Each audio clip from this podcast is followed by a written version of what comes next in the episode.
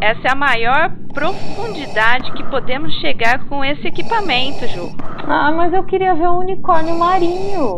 Ai, Ju, não existe unicórnio marinho. Ah, como não? Se tem cavalo marinho, por que não unicórnio? Olha só, na terra firme tem cavalo. Nem por isso tem unicórnio. Não, não, não, não. Peraí, como, como assim não tem unicórnio na terra firme? Não, não, não, como assim? Calma, Ju, calma. Não, cho não chora, eu tava brincando, te eu tava brincando. Ah, ali, ali, achei! Quê? Aqui, Flavinha, olha aqui, ó, tem uma luzinha na ponta do chifre.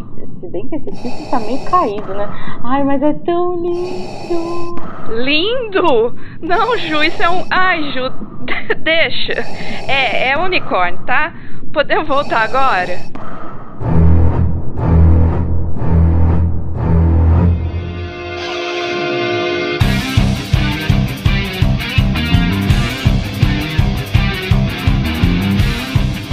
Olá pessoas, aqui é Fernando Malto Fencas, diretamente de São Paulo, e há um velho ditado que diz que 90% dos mergulhadores urinam dentro das roupas de mergulho e os outros 10% são mentirosos. Não, pode botar 100% mesmo que, que, que mijo. Você ter mentira nisso aí não. Verdade, tenho que concordar. Viu? É, o ditado diz: é, tem os mergulhadores que mijam e os que mentem. Exatamente. Exatamente. Sempre lavo o wetsuit antes de usar. Bom, eu sou o Julian, moro em Melbourne, Austrália. É, sou, como diz o Fencas, entusiasta de mergulho. E, como diz o outro ditado, pra descer todo santo ajuda, né? Quero ver subir. Eu sou o Gabriel Lima, falo de Salvador, Bahia. E o único sonho que eu tenho de mergulhar é na banha de Nutella. Ai, não.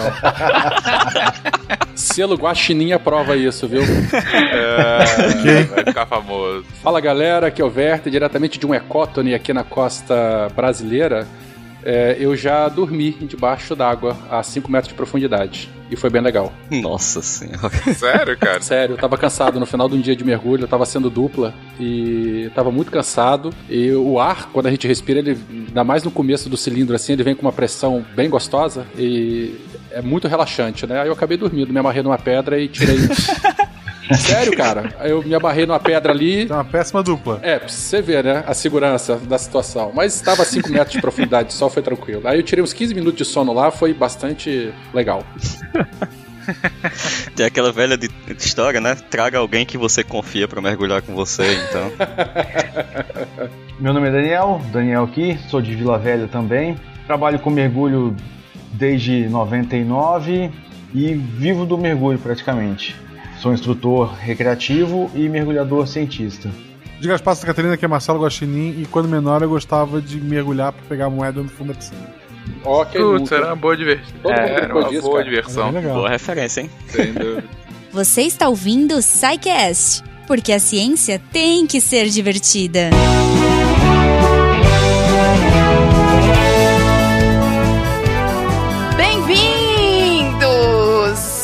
mais uma sessão de recadilhos do SciCast. Eu sou a Flávia e não o Fencas. E eu sou a Jujuba. Ai, meu Deus, que nervoso fazer essa substituição. Como assim? Eu tô adorando essa invasão aqui. O Feicas tá de férias, gente. O Feicas tá procurando a Luísa, que já não tá mais no Canadá, mas ele tá lá procurando. Fencas tá fazendo anjinho na Pois neve. é, pois e é, tomando maple syrup. tá muito chique. É, tá um chique esse menino. Quero ver se ele vai trazer uma folhinha pra mim, daquelas bonitinhas, assim, típicas. Fencas, se você estiver escutando isso, eu quero uma folha. Não, olha, invasão biológica. Vai que tem um fungo Ah, nessa é folha. verdade, Pelo não amor de pode. Deus, É Fencas, ver- não, faz Fencas, isso. Tira uma foto de uma folha pra mim. Melhor, pronto. Jujuba, tu acredita que eu tava fazendo anjinho aqui com os braços Ah, ao mesmo tempo que eu tava falando? Hoje é eu não duvido, eu limitada. não duvido porque eu também dei uma, dei uma chacoalhada. sugerida aqui, é. Flavinha, estamos aqui então para passar os recadinhos da semana pra galera. Hoje, hoje vai ser rápido, gente. Mas eu, eu quero prolongar isso porque a Flávia é muito fofa. Eu não quero que ela vá embora. Mas, Flá, Oi. ah, se as pessoas quiserem entrar em contato com a gente, qual é a forma mais legal das pessoas entrarem em contato com a gente nesse episódio? Nesse episódio, através dos comentários no portal Deviante. Tô lindo, Sim. adoro os comentários lá. Eu sou participativa. Quando, quando é da minha ossada, né? Eu vou lá, respondo. O pessoal interage bem lá. Escreve lá pra gente. É, é muito legal, gente. Lembrando que agora os e-mails de vocês e as mensagens de vocês são lidas lá no Derivadas, que é o novo quadro que a gente tem aqui no SciCast. É um programa quinzenal para ler os comentários, então não deixem de comentar aqui. E claro, se você quiser falar uma coisa um pouco mais intimista pra gente, contato arroba. E se quiser falar pro público do universo do Twitter, também tem a roupa Portal Deviante. Escreve lá Exato. também, comenta, participa, Comenta. retuita, mande Sim, amor. a gente, a gente manda GIFs, né? Exato, a gente é bom nisso, de mandar GIFs. É, isso. A gente pode conversar só com GIFs é, relacionados a mergulho, porque essa semana o tema é de mergulho, então a gente pode mandar GIFs de mergulho. Olha, só, fica aí a Olha! sugestão pros ouvintes. GIFs bonitinhos de mergulho no- nos comentários do tweet. Flá, aproveitando ainda, a gente tá falando do- das participações dos nossos ouvintes lindos, é, lembrando que esse podcast e que todos os podcasts da família Deviante e que o portal Deviante só se sustenta graças a vocês, seus lindos, que ajudam a gente com o Patreon e agora com o Padrim. Sim, reais, tipo fácil, sem burocracia, de cartão internacional, essas coisas todas. então, muito obrigada desde já para todos os nossos patronos e para aqueles que querem ajudar com a divulgação científica para que ela cresça e para que ela seja cada vez mais divertida. Já o meu muito obrigado. É isso aí, gente. Pode apoiar a gente, porque o portal é Deviante gigantesco, né? Tem os textos Uhum. todos, tem vários podcasts para todos os gostos, então ajuda a gente aí a manter tudo isso e aumentar ainda mais o nosso portal Deviante. É isso aí, Flavinha. E aproveitando que estamos aqui no Girl Power, Yes! eu acho que nada mais justo que a gente continuar falando da campanha O Podcast é Delas. Né, falar, o podcast é meu, o podcast é seu. Aqui no SciCast a gente tem várias mulheres participantes e mais do que participantes em posições de tomada de decisão, que é muito legal, importante. Eu e a Flavinha somos coordenadoras aqui dentro Uhul! né? Como tantas outras gurias aí que a gente tem. Temos as nossas redatoras, as Exato. pautas, as gerências. E as Uhum. sidecasters e tudo mais. É uma mulherada É. linda, maravilhosa. Exato. Então, assim, não deixem de apoiar essa campanha. Hashtag o podcast é delas. Procurem lá no Twitter, se informem, é, ouçam os podcasts que estão rolando, que são muito legais. E eu sempre reitero, né, Flavinha? Não vamos deixar só para março. Vamos estender essas campanhas e essas coisas super legais pro ano inteiro. Isso, gente. A É. gente trabalha e dá duro o ano inteiro. tá? A gente se dedica o ano inteiro. Então, o ano inteiro estamos aí na disponibilidade, né? Exato, exato. E pra falar, olha aí, a Flavinha, super veterinária, power, poderosa, delegada. Dele- Delegada é ótimo. Delegada de, de, de vigilância em saúde, olha só. que Olha aí. sucesso. Então, gente, é isso aí. Vamos continuar a espalhar esse girl power, porque o mais legal de tudo é essa conversa, é essa interação entre homens e mulheres, porque somos humanos acima de tudo. Isso, e precisamos achar aí um equilíbrio para nossa convivência, né? Nenhum humano é maior que o outro. É isso aí. Então, já que a gente tá falando de muitos humanos, eu quero falar agora de mergulho, porque eu quero ir pro fundo do mar e olhar peixinhos fofinhos. Ui, Jujuba corais. sereia. Enquanto a gente tem, né, Flá? Porque se a gente continuar não cuidando dos oceanos como a gente tá nesse momento, Né? daqui a pouco não vai ter mais, tá, gente? Pelo amor de Deus, gente, vamos manter tudo os nossos meio ambiente de acordo com o que é possível, né? Vamos preservar Justo. e vamos mergulhar nesse SciCast. Boa, vambora.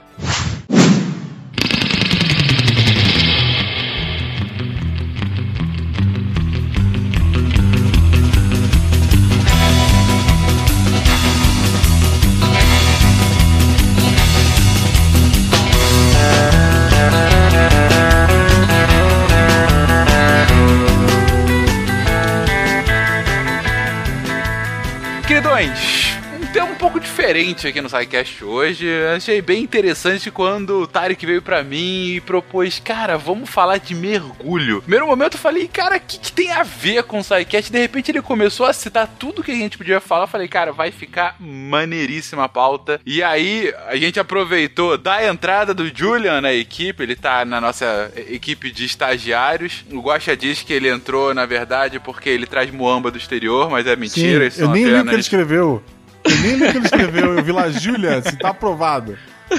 Ó, eu não tô sabendo disso não, hein? Agora eu posso cobrar então, né? A, minha, minha cota de Muamba. Não, mas eu paguei, tá? Que fique, fique não, registrado bem, que ele só, ele só importou. Eu só quero a mula pra trazer, cara, lá de fora. Pode deixar que eu pago. Que isso, olha só. Não é mula, é canguru. Na Austrália é canguru que vem. Tá bom. Canguru Express.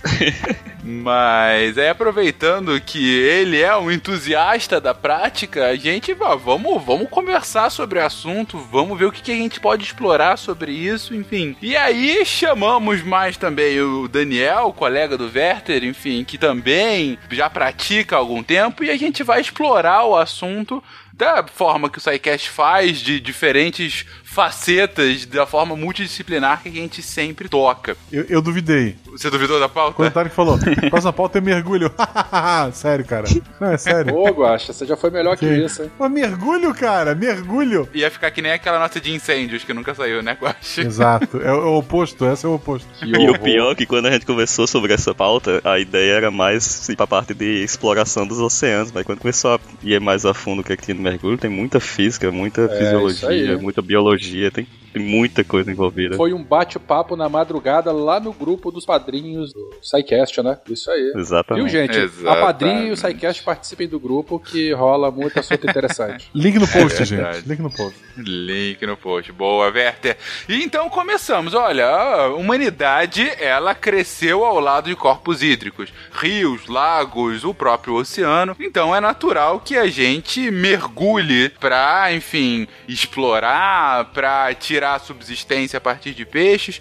Mas a gente tem uma história disso, gente? Tem algum registro de quando foi que começou a prática do mergulho de forma, sei lá, esportiva ou profissional? Cara, há dois mil anos atrás ninguém mergulhava por esporte, não, sacou? Mergulhava mais por subsistência, né? O esporte mesmo surgiu, não tem 100 anos aqui. Mas, é, basicamente, desde quando os primeiros seres humanos mergulharam, né, para tirar alguma subsistência, já estavam praticando mergulho. Uma modalidade que a gente chama de mergulho livre, né? Em que a pessoa ela tranca a respiração e vai para debaixo d'água fazer o que tiver que fazer. Mas essa prática de fato ela já ocorria já alguns milhares de anos atrás. Desenhos antigos mostram, né, seres humanos utilizando artefatos, aparatos para tentar levar um pouco de ar debaixo d'água ou coletando organismos para alimento ou para artes, né, como madrepérolas, pérolas, conchas e tal. Então assim, a utilização, a prática dessa atividade, ela já é bastante antiga. É óbvio que com o passar do tempo e com o aprimoramento técnico científico, a modalidade ou essa atividade ela foi se aprimorando como é normal de se esperar. Né? E hoje, nesse episódio, a gente vai falar um pouquinho sobre isso aí, sobre essa evolução. Mas, ok, você comenta que você tem esses que mergulham com o próprio fôlego, né? E vão até lá embaixo, o quanto o fôlego permite. Tem um limite que você pode chegar. Tem algum registro de um primeiro aparelho, do snorkel?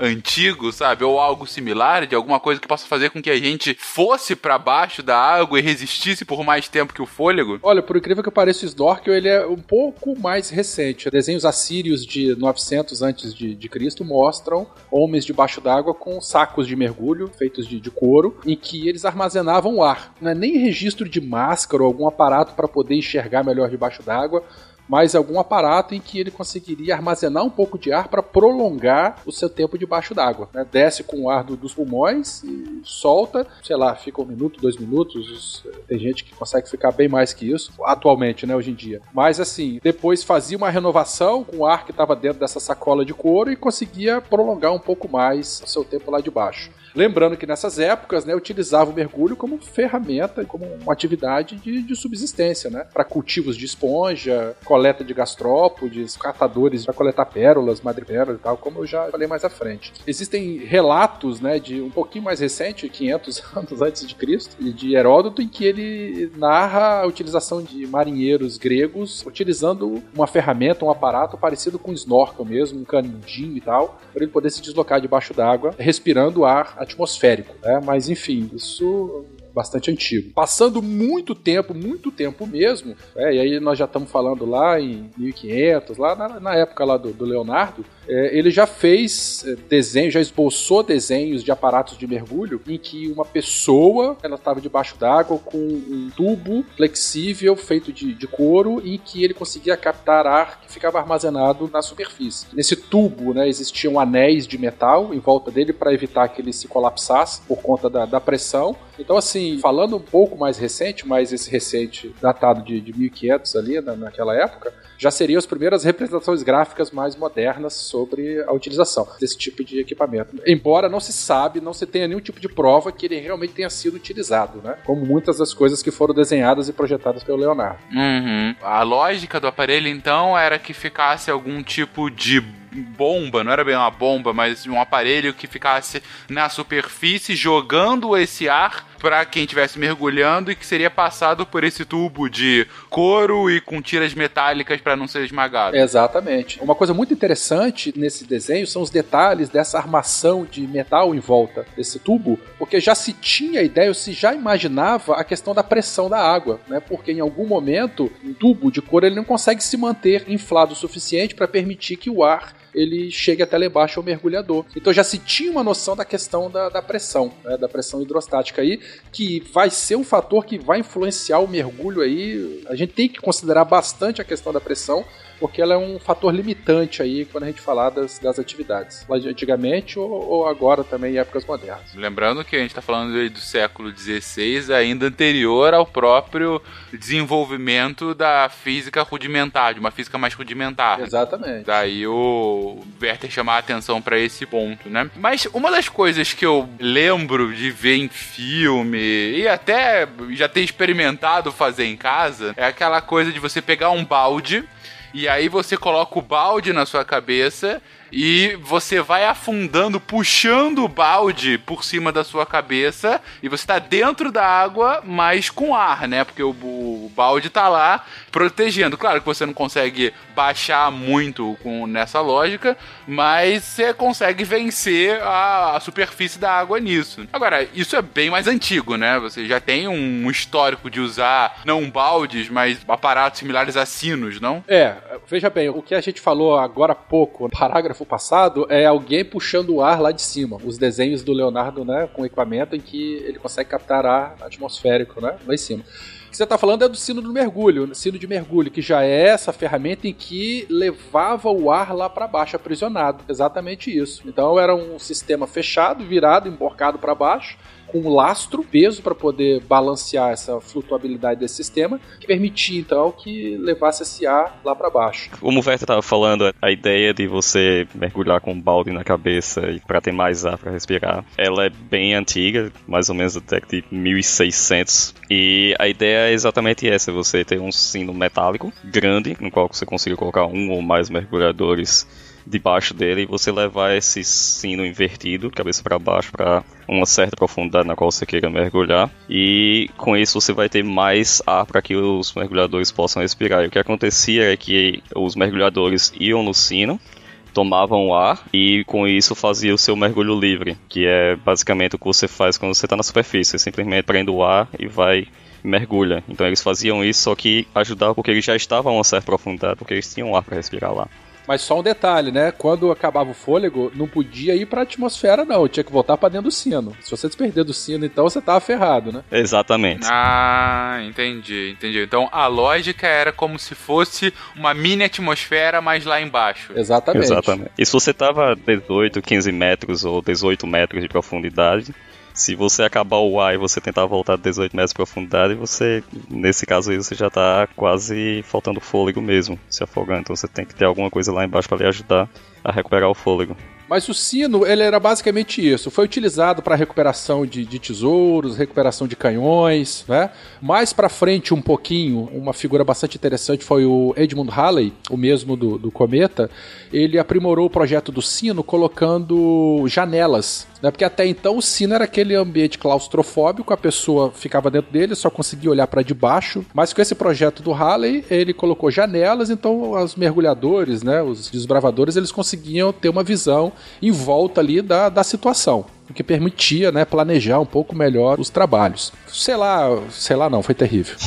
Algum tempo depois, né, no início do século do século XVIII, é, já começam a aparecer então os primeiros trajes de mergulho, que vão lembrar bastante os escafandros aí que a gente conhece.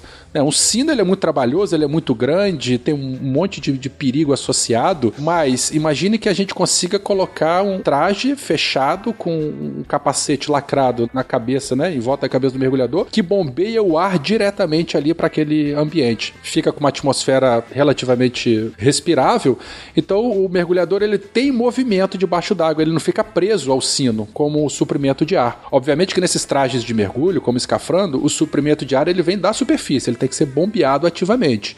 Vencer a pressão da água que está em volta, mas enfim, já deu uma liberdade muito maior para exercer essa atividade. Ainda sobre o sino, se vocês se lembram do excelente filme grande que estourou na década de 90, nosso querido Waterworld, do Segredo das Águas. Maravilhoso. Que tem aquela cena quase no fim, assim, spoiler de Waterworld, se você nunca viu essa joia da cinematografia americana, desculpa por estragá-la. Mas tem aquele momento no final do filme em que o personagem principal, que me foge o nome agora de qual é o ator, Kevin Costner. Kevin Costner. Kevin Costner, claro. Kevin Costner, que tem guelras e consegue ir lá até o fundo, ele leva a mocinha do filme, que é aquela que tinha o mapa, né? Enfim, para levar pra Terra Seca, ele coloca ela num artefato que parece um sino, né? Que é, ela fica respirando mesmo embaixo d'água e que tem também uma espécie de escotilha, né? Em que ela consegue ver tudo, até para chegar até o, o leito do mar, e aí ela descobre que lá no fundo tem a terra, e que, ai meu Deus, é tudo uma inundação. Enfim, vejam esse filme, é muito bom. Isso é genial. Você tatua as costas da menina pra ela saber voltar. Você tatua É. as costas dela pra ela saber voltar. Eu vou só repetir mais uma vez porque pode ser que não tenha ficado claro. Você tatuou as costas dela pra ela poder voltar. Ok, ajudou pra caramba. Você tá menosprezando os espelhos, ô, ô Guaxa. Poxa. Porra, uma canequinha de terra custava comida pra caramba, um monte de coisa. Não tem espelhos. Tá Não tem certo. espelhos. Deixa eu só fazer um, um pequeno parênteses aqui, acabou passando direto, mas uma coisa interessante, gente. Vamos considerar o seguinte: imagine lá um, dois trabalhadores dentro de um sino, vai chegar uma hora que o ar vai ficar saturado de CO2, né? Então, assim, era uma coisa bastante arcaica, né? Nessa meiota aí do, do, do Halley, colocando janela de vidro e tal, surgiu também um mecanismo de renovação do ar, em que o pessoal trazia baldes ou bexigas ou sacolas lá da superfície através de corda para poder trazer um ar da superfície, aí abre essa sacola lá embaixo para poder renovar o ar. Então, isso aumentou um pouco mais tempo, né, de, de trabalho desse pessoal lá embaixo.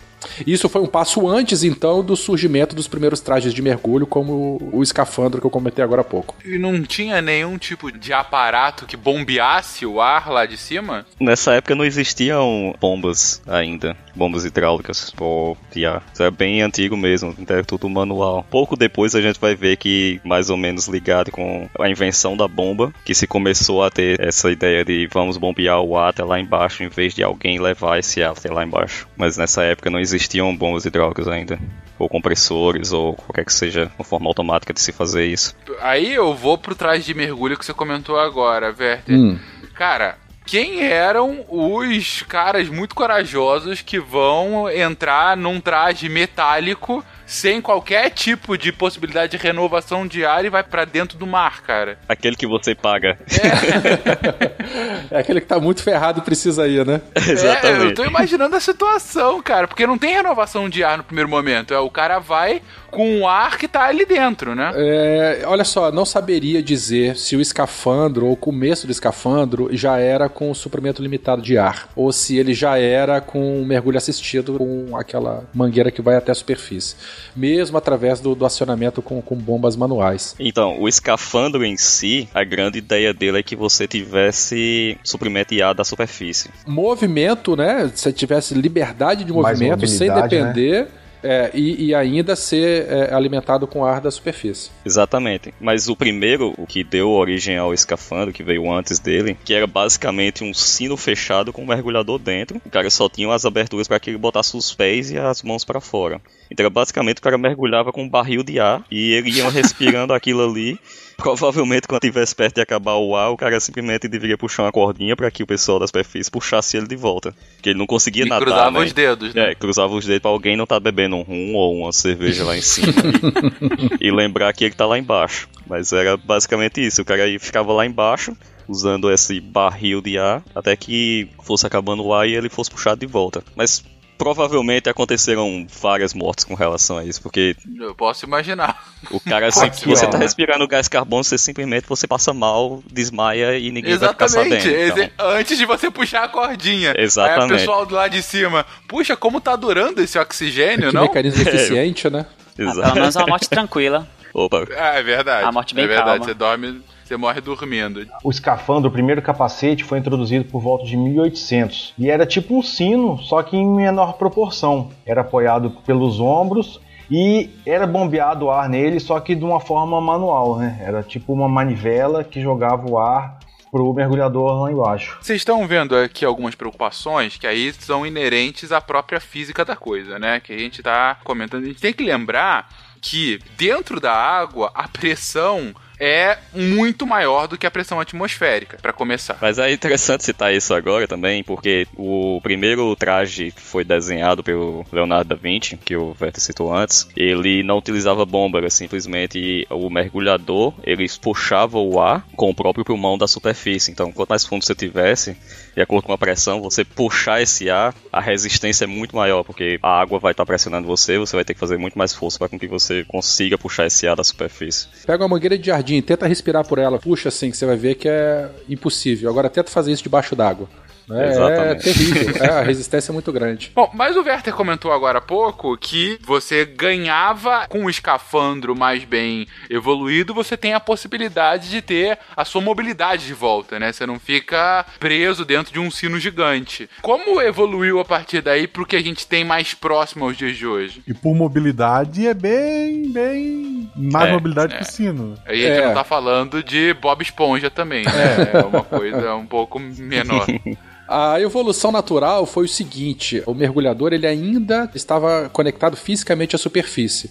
né? Agora, um pouco mais à frente, não só por um tubo que leva ar comprimido, mas também esse tubo ele pode levar, é o que o pessoal chama de umbilical, é um tubo de vida, literalmente, porque além de fornecer ar, pode fornecer comunicação, pode fornecer água quente para poder passar por dentro do traje do mergulhador. Então a evolução natural foi isso aí, né? O aprimoramento do umbilical. Mesmo assim, o mergulhador ele ainda ficava preso ao comprimento do cabo, né? Não era um mergulho completamente livre, assim, independente da superfície. Isso foi acontecer mais à frente ainda um pouco com o advento do scuba, né? Ou aqualung em que a gente consegue mergulhar com o nosso suprimento de, de ar comprimido fica anexado ao corpo do mergulhador.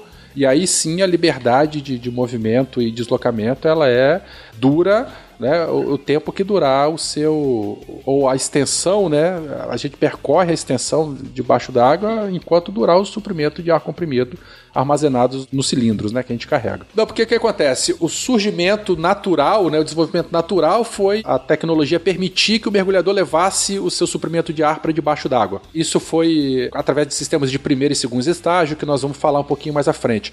Mas dando um passinho um pouco atrás, imagine a bombinha que está lá em cima no, no barco, a bombinha, a manivela, né, um, um assistente lá girando, o ar comprimido, bombeando esse ar. Esse ar ele entra diretamente dentro do capacete do, do mergulhador certo? Então, se tiver algum problema lá em cima, imediatamente ou em poucos segundos o suprimento de ar para o mergulhador lá embaixo ele cessa. Existem válvulas que impedem que a água saia e aí o mergulhador ele tem só aqueles poucos litros de ar em volta do teu capacete. Esse mecanismo ele foi um pouco aprimorado, embora ainda o mergulhador dependa do ar à superfície, mas ele conseguia armazenar um pouco de ar, carregava consigo um pouco de suprimento de ar. Então a mangueira, agora em vez de alimentar diretamente o capacete, alimentava um aparato, Pequeno né? Tanque. um pequeno tanque armazenado às suas costas.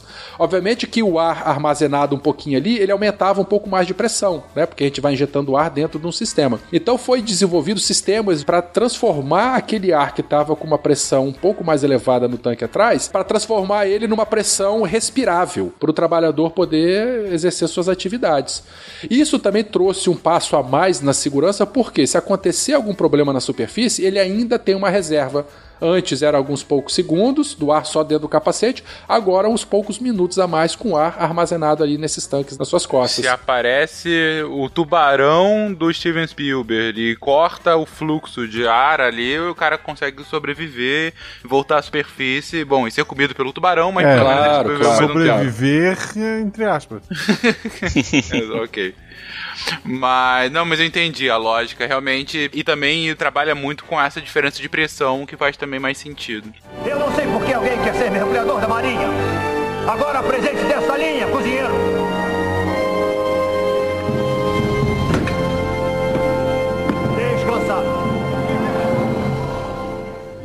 Mas você comentou aí desse scuba. O que, que quer dizer scuba? Eu sempre ouvi isso, eu nunca me perguntei. Scuba diving, mas por que esse nome divertido, scuba? É o Julian que tem que falar, porque eu não vou pronunciar isso. Então, vamos usar o pouco inglês que eu tenho. Scuba, ele significa Self-Contained Underwater Breathing Apparatus. Ó, que coisa linda. Que É o pronúncia. pequeno inglês que eu tenho, cara. O cara mora 20 anos lá na bolsa do canguru e vem de palhaçada. Então, eu já aprendi a, a conversar com canguru e koala, mas inglês ainda tá rastejando. Ou seja, é um aparato autocontido de respiração subaquática. Exatamente. Boa tradução. É, enfim, tradução livre do Fencas. O que, que ele faz? Que, qual é a- o grande. o pulo do gato do Scuba? O pulo do gato do Scuba foi o seguinte: até então, vamos lembrar, os mergulhadores ficavam dependentes do suprimento de ar da superfície. Esse equipamento ele foi desenvolvido aí em meados da Segunda Guerra Mundial pelos irmãos Cousteau, lá do o Jacques Cousteau, o famosão Jacques Cousteau lá que todo mundo conhece. Olha só. Pelo menos ele quem foi levou a fama, né? Embora tivessem outras pessoas envolvidas.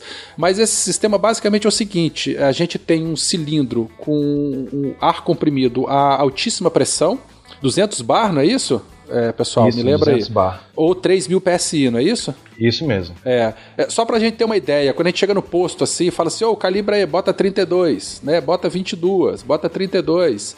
Um cilindro de mergulho, ele chega até 200, 200 em alguma coisinha, né, é, que são é, é o bar que a gente fala. Que é justamente pra equilibrar a pressão quando estiver lá embaixo. Não, não, não, não, não. Isso aí é para poder conseguir levar grande quantidade de ar num volume muito pequeno. Tem que comprimir o ar. Ah, entendi. Sacou? Então o scuba é o, é o zip do ar lá pra baixo. Não, o scuba está não, não, o ar. não, o scuba não é só isso. Aí é que tá a, a coisa legal. O primeiro momento é o seguinte: ah, tá, outra coisa, gente. Mergulhador não respira oxigênio. Sempre que a gente vê no jornal, né? O cilindro de oxigênio do mergulhador e tal, não sei o que lá. Se a gente respirar oxigênio, abaixo de que profundidade aí, ô, ô, ô, Daniel, que a gente morre? A partir dos 3 metros você começa a ter sintomas de intoxicação pelo oxigênio. Exatamente. Então o oxigênio, mesmo em concentrações baixas, é, mesmo em concentrações baixas, mas em elevadas pressões, a gente pode morrer. Então o mergulhador não respira oxigênio. Aquilo não são tanques de oxigênio, são tanques de ar comprimido. É o mesmo ar que a gente respira aqui na superfície, passa por um sistema de filtros, mas as mesmas proporções, 21% de oxigênio, 79 de nitrogênio, 78 de nitrogênio e alguns outros gases. Mas é o mesmo ar que a gente está respirando na superfície. Comprime isso tudo dentro daqueles cilindros, né, pra gente ter bastante volume de ar comprimido lá, só que esse ar está em altíssima pressão. A gente não consegue pegar um cilindro desse, abrir e respirar debaixo d'água. Então, às vezes em filme tem aí também, né, o cara pega um cilindro desse, abre na boca assim e tenta respirar aquilo, porque ele está em elevadíssima pressão. Então existe um equipamento que é o, o primeiro estágio, ele pega esse ar que está a 200 bar 200 bar ou 3000 PSI. ou 3000 PSI, O que, que é bar e o que, que é PSI, gente, pelo amor de Deus? medida de pressão. É uma medida de pressão, é. Tudo bem, mas agora explique aos nossos queridos ouvintes que me- medidas são essas. Eu sei que o primeiro estágio ele diminui de 200 para uma pressão um pouquinho menor, que é a pressão que fica contida dentro dos tubos ali. E aí tem o segundo estágio, que é, é aquele equipamento que a gente coloca na nossa boca, que ele pega esse ar que está numa pressão um pouco menor que 200 e ele torna numa pressão respirável dentro da boca do mergulhador, que permite então que aquele ar, ele transforma, né, entre aspas, aquele ar que está numa pressão elevadíssima dentro do cilindro, de, vai diminuindo a pressão dele gradativamente até ele ficar numa pressão respirável, para que ele possa ser utilizado. E esse é o scuba. Então o scuba é o tanque, primeiro estágio e segundo estágio, com alguns outros acessórios, algumas outras coisas. Só uma coisa que você falou aí do, do oxigênio, a hiperóxia, que é o excesso de oxigênio em tecidos, é, é muito perigoso porque o oxigênio é uma espécie muito reativa. E aí, por exemplo, ela atrapalha na coagulação, faz lesão no vaso, induz a morte celular. Então, realmente, as concentrações de O2 têm que ser muito bem calculadas, porque senão pode induzir esse tipo, esses tipos de lesões no corpo. É bem sério mesmo, e isso a gente vê mais quando você entra na, na parte de mergulho técnico, que é onde você começa a trabalhar mais com misturas diferentes de ar, e oxigênio, e nitrogênio, e até outros gases. Principalmente, é, vocês falaram a questão do, do oxigênio, quando é que se torna tóxico e tal. Vai ver um pouco também na parte técnica, mas ele até 5 metros ou 6 metros você pode respirar até 100% de oxigênio depois de um mergulho. Mas é, abaixo de 6 metros já é bem perigoso com relação a, a, tudo isso que o pessoal falou sobre respirar oxigênio. E realmente não é oxigênio que a gente está respirando quando você faz um mergulho. E outro ponto é a parte do o que é o BA e o que é o PSI, é mais as medidas de pressão do sistema internacional e o sistema americano. E um bar, imagino que é um, uma atmosfera, é a pressão que você está ao nível do mar. Então, se você tem um tanque que está com 200 bar de pressão de ar, se você abrir ele diretamente na sua boca e tentar respirar isso aí, você vai sair destruindo tudo ar adentro, ou boca adentro, lá, como diria na Bahia. Mas é, é, mais ou menos isso. É tipo, você tá com 200 bar de pressão ou 200 atmosfera respirando isso. Não tem como, você tem que ter alguma coisa para regular essa pressão antes que você consiga chegar a um nível respirável, como o Veta explicou. Ô Daniel, você lembra qual é a pressão dentro do, dos tubos ali, depois, entre o primeiro e segundo estágio? Se eu não me engano, a pressão é reduzida para 12 bar. Saquei. Então de 200 passa para 12 nos canos, e aí na ponta do segundo estágio, que é o que a gente coloca na boca, ainda tem uma outra redução, ainda não é tem isso? uma outra redução. Que aí esse número certinho eu não, não, não me lembro agora. É, mas deve ser alguma pouca coisa a mais do que um, um, um ATM, alguma coisinha assim. Pouca coisa mais próximo ao que a gente respiraria normalmente na superfície. Exatamente. Essa é a lógica, entendi. Então esse é o scuba, entendeu? É esse, é esse aparato todo que dá, aí a partir daí deu autonomia para o mergulhador, obviamente, né, que enquanto tiver o ar dentro dos seus tanques, então não depende mais da superfície. Então pode descer a, a profundidades maiores, navegar né, debaixo d'água por distâncias maiores e tal. Enfim, esse é o scuba. E foi isso que fez com que o mergulho explodisse, não literalmente, né, mas que ele se desenvolvesse aí até chegar nos dias de hoje em que a gente tem o mergulho recreativo. Né? O Júlio já fez mergulho recreativo com escafandro, né? Ele botou umas fotos legais lá. Mas hoje, quando a gente fala de mergulho recreativo, é a utilização do scuba mesmo. O escafandro hoje em dia é utilizado praticamente para entusiasta mesmo, se você quer saber como era a experiência 100 anos atrás quando se utilizava isso. Mas, por incrível que pareça, lá na Terra dos Olhos Puxados na China, ainda se usa muito escafandro em mergulho técnico e militar. Então, escafandro ainda é utilizado, ainda está em produção hoje. Se você quiser comprar um, existem alguns sites que você pode comprar escafandro hoje. Custa por volta de 2 mil a 5 mil dólares. E se você quer um colecionador mesmo, você pode comprar os clássicos da época da guerra, que é o Mark V. Esses aí custam, sei lá, 50 mil dólares, dependendo de, da qualidade do produto. Mas o escafandro, ele, ele ainda pode ser utilizado, você pode brincar com ele. É bem sério, mas é legal. É um mergulho bem legal de ser feito. Formas divertidas de se morrer. não, até que não, hoje é bem seguro. Hoje o pessoal não, não fica é tomando seguro. rum lá em cima enquanto tá bombeando o ar, não. não, exatamente. Eu queria aquele do Bioshock, que vem com uma furadeira na, na mão. Então, você pode pegar uma certificação para trabalhar com, com um mergulho embaixo d'água e você vai ter uma furadeira na sua mão. Exatamente. Olha só, Guache, seu Furadeira, solda, só né? agora de uma menininha. Exatamente. Excelente, isso. Só precisa de uma, uma menininha, uma bonequinha assassina. Uma bonequinha assassina e pronto, você isso. virou um pesadelo ambulante. Se quem não jogou, jogue em Bioshock, em especial o 1, mas todos valem a pena. Tem remaster é bem legal. console atual. Júlia, qual o peso desse equipamento, um escafandro completo? Cara, eu não sei exatamente o peso, mas eu lembro que doeu pra caramba minhas costas, velho. mas deve ser cerca de 30 quilos, cerca de 30 quilos. Porque o pessoal tem que imaginar o seguinte, né? O capacete ele é oco, a roupa ela é um sistema fechado, então a, a, o mergulhador ele fica dentro de uma bolha de ar. Então isso tudo tem que ser compensado, né, com, com chumbo mesmo, sapato de chumbo, né, cinto de chumbo. Exatamente. Peraí, peraí, Tem gente. Tem alguém- alguém comendo aqui que não é legal. Não sou eu. Também não. Não sou eu. An- Antes que acusem o gordo. Eu só bebo, mas Gente, quando eu bebo mal. eu Eu tropecei no microfone e, e desmutou, desculpa. Eu tropecei no microfone e entrou comida na minha boca. Inclusive, você pode comer e beber embaixo d'água, tá? Só um, um comentário curioso. Mas você consegue beber embaixo d'água. Em especial, é bem comum você beber embaixo d'água como sua última ação. É verdade. Então, faz parte, né? Parabéns, Gabriel. A partir desse comentário do Julian, o seu barulho de comida não vai ser retirado na edição. Meu Deus, e tudo não faz vai isso ter que comigo. entrar. que vergonha. Galera, eu só queria fazer uma referência a um filme que eu esqueci o nome, mas é com Robert De Niro, que ele é um sargentão, é, que tem o Gu, Guba Goldwyn. Gold, eu não sei falar o nome dele, não. Homens de honra. Homens de Honra, ele é um mergulhador negro que queria ingressar no corpo de mergulhadores da Marinha Americana. É uma história verídica em que ele passa por uma série de, de privações por conta da tua origem, por conta da tua cor, mas no final, enfim, ele se transforma em mergulhador da Marinha também, mas é, ele sofre bastante pra isso, é uma história muito bonita. E esse filme, ele, ele é basicamente em cima do sistema de escafandro. Vale Uhum. a pena. Mas é um Vale filme muito pena. triste. É um filme muito triste a partir do momento que tu nota que é o Guba Jr. E que depois disso, desse filme maravilhoso, ele foi fazer Cruzeiro das Loucas. Como é que alguém pode jogar a carreira fora, assim, do nada? Cara ganha um Oscar, o cara ganha um Oscar por esse filme. E vai pra Cruzeiro das Loucas e é, tá todo mundo louco, aquele da corrida que tem a Rupi Gober e o. Ah, é maneiríssimo esse filme. Que tem o O- ok, Mr. você Bean, ganhou um Oscar.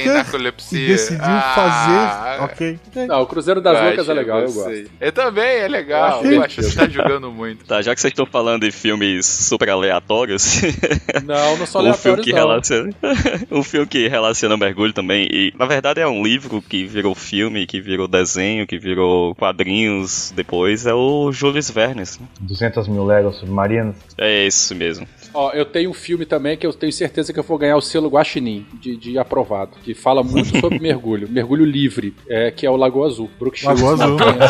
oh, meu Parabéns, parabéns pela lembrança. Falando da- do mergulho livre, tem o Imensidão Azul também, que é um filme bem legal. Fala da Nossa, história da é apneia, demais, dos primeiros cara. recordistas que ultrapassou 100 metros de profundidade em apneia né, estática, dinâmica. Bem legal esse filme. Viu?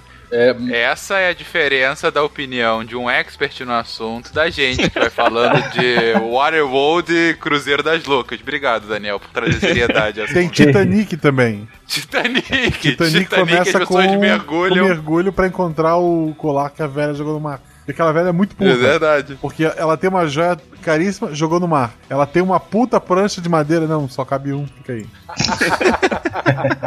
Ela é muito egoísta. É verdade, é verdade. Beleza, então o Scuba foi essa grande revolução. Imagino que a tecnologia foi evoluindo ao longo do tempo, mas a, a lógica continua igual nessa questão desses dois estágios, né? E da compressão do ar para caber mais ar. Eu continuo achando que a minha comparação com o Zip ainda é válida, Verta. Tá bom. Mas como mais a, o aparelho, a aparelhagem de mergulho foi evoluindo, não acabou no scuba, né? Hoje em dia a gente tem essas roupas high-tech, tudo mais, enfim, como, como que a gente foi, foi vendo essa evolução? É, olha só, não é que hoje não exista mais mergulho assistido. Ainda existe, né? Mas ele é mais voltado para atividades comerciais, onde, por exemplo, o mergulhador ele tem que ficar. Ele fica 8 horas debaixo d'água trabalhando. Você pega um mergulhador de plataforma, ele desce no sino. Do sino, ele vai fazer os seus serviços de reparo, manutenção, por exemplo, em, em braços de plataforma. Depois ele volta para dentro do sino. Então, assim, nesse caso em que ele passa jornadas extensivas debaixo d'água, ele precisa ter um umbilical, né, o sistema de umbilical, porque não existe cilindro de mergulho suficiente para manter o ar comprimido para ele durante esse tempo todo. Então existe ainda essa, essa modalidade de mergulho assistido, tá? Embora a gente tenha falado até pouco tempo atrás do, do scuba. O mergulho em si, voltando toda a história do mergulho e basicamente quando se começou a utilizar qualquer tipo de aparelho para auxiliar na atividade, sempre teve ligação com a área militar, assim como quase toda tecnologia desenvolvida tem alguma relação com a área militar. Então, muitas das coisas que foram desenvolvidas para o Scuba tiveram apoio militar e saiu da necessidade militar também. Então, quando se começou a se utilizar o Scuba, o primeiro Scuba que foi desenvolvido, que é os Chaks e os Coastal Ganglands, esse sistema ainda tinha restrição. Então, o primeiro e segundo estágio, ele era em uma peça só, ligada ao tanque.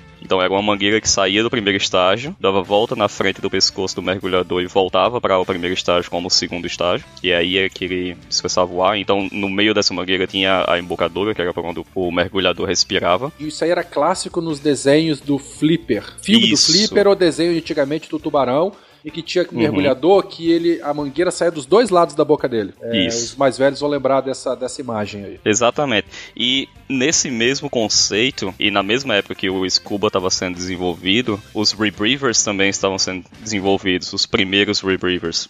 Que o Rebreather nada mais é do que você reaproveitar o ar que você está respirando. Que é um dos grandes problemas de, de mergulho é você tem uma certa quantidade de ar, esse ar acabou, você tem que voltar. Entre aspas, bem simples explicando é isso. O Rebreather é um pouco diferente disso, porque o que ele faz? Ele recicla o ar que você está respirando, em vez de você simplesmente exalar e esse ar virar bolha dentro d'água. O rebreather ele recolhe esse ar, retira o CO2 e faz uma nova mistura com nitrogênio e outras coisas, e põe para você respirar de novo. E ele faz essa, essa mudança de acordo com a profundidade que você vai indo. Então, desde essa época também já estavam sendo desenvolvidos os rebreathers. E hoje em dia o, o rebreather é o que mais evoluiu dentro de tudo. Ilustrando aqui, porque até então o scuba normal tradicional ele é um sistema aberto, né, de mão Isso. única. A gente vai soltando o ar, vai soltando aquelas bolhas lá. O rebreather é um sistema fechado, né? E no, no sistema aberto, a autonomia depende do suprimento de ar comprimido. No rebreather, a autonomia ela depende enquanto o seu sistema eletrônico lá de purificação do ar estiver funcionando. E até então, no sistema aberto, nós estamos falando de equipamentos mecânicos, pistões, válvulas, membranas,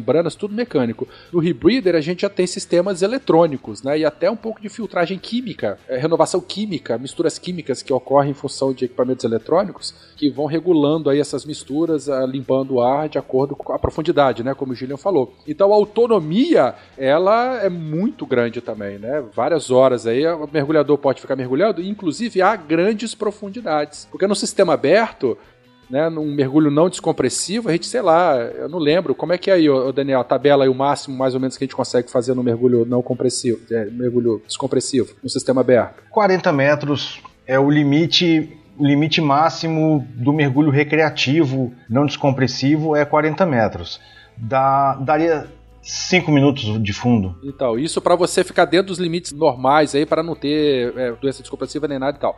No rebreather, você pode extrapolar esses limites, tanto de profundidade quanto tempo de fundo também. É, eu tenho colegas aí da oceanografia, pesquisadores da área de ictiologia, que mergulham a 70, 80 metros com rebreather, fazendo pesquisa com o tempo de fundo grande. Ele passa muito tempo fazendo descompressão, mas ele tem uma autonomia de fundo bem maior. É. Autonomia de fundo, você diz, é quanto tempo você pode ficar lá Quanto embaixo. tempo você pode ficar lá embaixo? É, exatamente. Uhum. O Rebreather ele ajuda muito com questão de quantidade de equipamento que você carrega. Então você só vai estar carregando aquele, aquele equipamento nas suas costas, é praticamente isso que você precisa. E um tanquezinho pequeno do lado como um, um backup, caso tenha algum problema no seu equipamento normal. Mas voltando um pouco à, à história e como tudo evoluiu, como o Werther falou, os Rebreathers, ela tem muita eletrônica hoje em dia e muita química, mas isso já é uma evolução dos Rebreathers de 100 anos atrás ou de 70 anos atrás, que eram realmente mecânicos. Então, esses Rebreathers, eles tinham equipamento mecânico e você controlava as válvulas manualmente. Então ainda existe gente, pessoas que usam esses rebreathers mecânicos. Algumas pessoas não confiam muito na eletrônica, 100%, até porque sua vida inteira está dependendo dessa eletrônica. Tem muitas pessoas que ainda utilizam os rebreathers mecânicos. E com relação ao scuba em si, depois dessa fase de se utilizar uma mangueira única que dava volta ao pescoço da pessoa e voltava ao tanque, foi quando se foi dado o primeiro grande passo depois do primeiro scuba criado, que foi o australiano Ted Eldred que estava tentando correr da patente que o pessoal registrou do primeiro Scuba, que se chamava Aqualong. Para poder vender esse equipamento na Oceania e na Ásia. O que é que ele fez? Ele adaptou o sistema rebreather que ele tinha e adaptou o sistema que o pessoal tinha inventado antes com o Aqualung para que essa mangueira não precisasse voltar para o tanque. Então o primeiro estágio ficava no tanque, o segundo estágio ficava no final da mangueira, que seria já diretamente na embocadura. Que é o que a gente vê hoje, né? Normalmente aí. Exatamente. Então esse sistema e praticamente a tecnologia que foi criada em 1952 por, por esse É o que a gente utiliza até hoje. Se você abrir um respirador ou um controlador de pressão de primeiro estágio e segundo estágio hoje em dia, e você comparar com o que era antigamente, o conceito é o mesmo. Lógico que a tecnologia muda, os materiais mudam, mas o conceito ainda é o mesmo até hoje. Que o que é que ele fez no, segundo estágio, que é, digamos, que é o que você realmente está tá vendo, que está sentindo, que é o de baixa pressão, ele simplesmente tem uma membrana que, quando o mergulhador inspira, ele puxa um pouco dessa membrana e a pressão de fora vai fazer com que o ar fique com a mesma pressão que tem ao redor dele. Então, se você está a 5 metros, a pressão vai ser praticamente 1 um bar ou 2 bars. Se você está a 50 metros, a pressão que você está respirando vai ser por volta de 6 bar. Mas mesmo assim, ainda é uma pressão respirável, comparado com os 200, 240 bars que você tem no seu tanque. Então esse, esse respirador, ele até hoje está sendo utilizado e ele é, cara, é muito confiável. Você pode pegar um respirador de, de 50 anos atrás, pegar um hoje, você vai conseguir respirar do mesmo jeito. E outro ponto também que o pessoal estava conversando sobre os rebreathers, você conseguir mergulhar mais fundo. Digamos, a única vantagem do rebreather é a quantidade de equipamento, mas o sistema aberto em si, você pode respirar até 200, 200 300 metros se você quiser, mas você vai ter que carregar as misturas de ar com você. Então, o sistema aberto não tem tanto limite para o mergulho, é só uma questão prática. Então, você vai ter que estar tá mergulhando com tipo seis tanques pendurados em você, cada um com uma mistura de gás diferente para profundidade diferente. Que no, no rebreather em si, ele vai fazendo essa mistura no decorrer que você vai mergulhando. Então você não precisa carregar esses seis tanques com você, entendeu? É possível você mergulhar com seis tanques, inclusive? Então, exemplo prático, domingo eu vou fazer um mergulho de 57 metros e a gente vai estar com quatro tanques, dois nas costas, Nutella. Nutella. Mas é só um exemplo, Fencas. Você tem em casa, assim, eu, o pessoal que, que eu mergulho aqui, a gente é mais voltado à parte técnica, então como o Daniel falou, o mergulho recreativo ele vai até 40 metros, que aí você não tem tanta preocupação com fazer descompressão. A gente vai explicar bem melhor depois, mas tipo, você não precisa fazer descompressão com relação a isso. Você simplesmente volta para a superfície lentamente e a, a descompressão vai ocorrer de acordo com a pressão que vai diminuir ao, ao seu redor. Embora nos cursos de mergulho recomenda aquela paradinha 3 metros lá, ou 5 metros, eu não lembro, né? 3 minutinhos e tal, só por 3 minutos ou 5 metros, é, parada isso aí, de segurança. Isso, isso aí. Exatamente. Que você já faz com, com o seu mesmo suprimento de, de ar comprimido que tá lá no. no e alguns, alguns instrutores em alguns lugares também aconselham fazer 2 minutos a 10 metros também, mas não é necessário, é só questão de segurança mesmo. Mas a parada de 5 metros é sempre necessária. Então, a partir que você passa dos 40 metros, é quando você começa a entrar na parte técnica do mergulho, que aí você precisa ter diferente mistura de ar, provavelmente você vai ter dois cilindros de ar para respirar em vez de um cilindro só, porque você precisa ter mais ar para poder passar mais tempo em profundidade. Então tudo isso vai, vai aumentando. Mas, tipo, um exemplo, o pessoal vai fazer um mergulho em novembro. E esse mergulho vai ser por volta de 145 metros. 146 metros. E vai se levar seis tanques cada, extra, na verdade, né? Tem uns dois tanques nas costas e mais seis tanques de lado. Então é praticamente oito tanques por mergulhador. Nossa. E em mar aberto isso aí ou mergulho confinado, em caverna? Na mar aberto, é mergulho em naufrágio. Na piscina mil litros. Agora, não é muito louco entrar no naufrágio com tanta coisa pendurada assim, não, cara? Não é um risco muito grande, não? não o risco então, era estar no barco quando ele tava navegando. É, concordo, eu concordo, Guacha. Acho que o risco maior é você estar tá lá enquanto ele tá afundando. Mas, então, quando você tá fazendo esse, esse tipo de mergulho, você procura os lugares que você possa passar que consiga passar com todo o equipamento, né? E na verdade, tipo, você pode mergulhar até com menos tanque, 5, 4. Você só vai diminuir o tempo que você vai passar em profundidade. E além desse monte de tanque, você ainda leva os scooters, que é tipo um, As botinhas, uma turbina. Né? É, é a turbinazinha que você segura nela e ela vai puxando você. Nossa, eu, eu prendo o jaleco na maçaneta. Se eu faço um mergulho no lugar desse aí, eu certamente ia morrer enganchado em algum lugar. Algum tubo preso, algum canto. Certeza.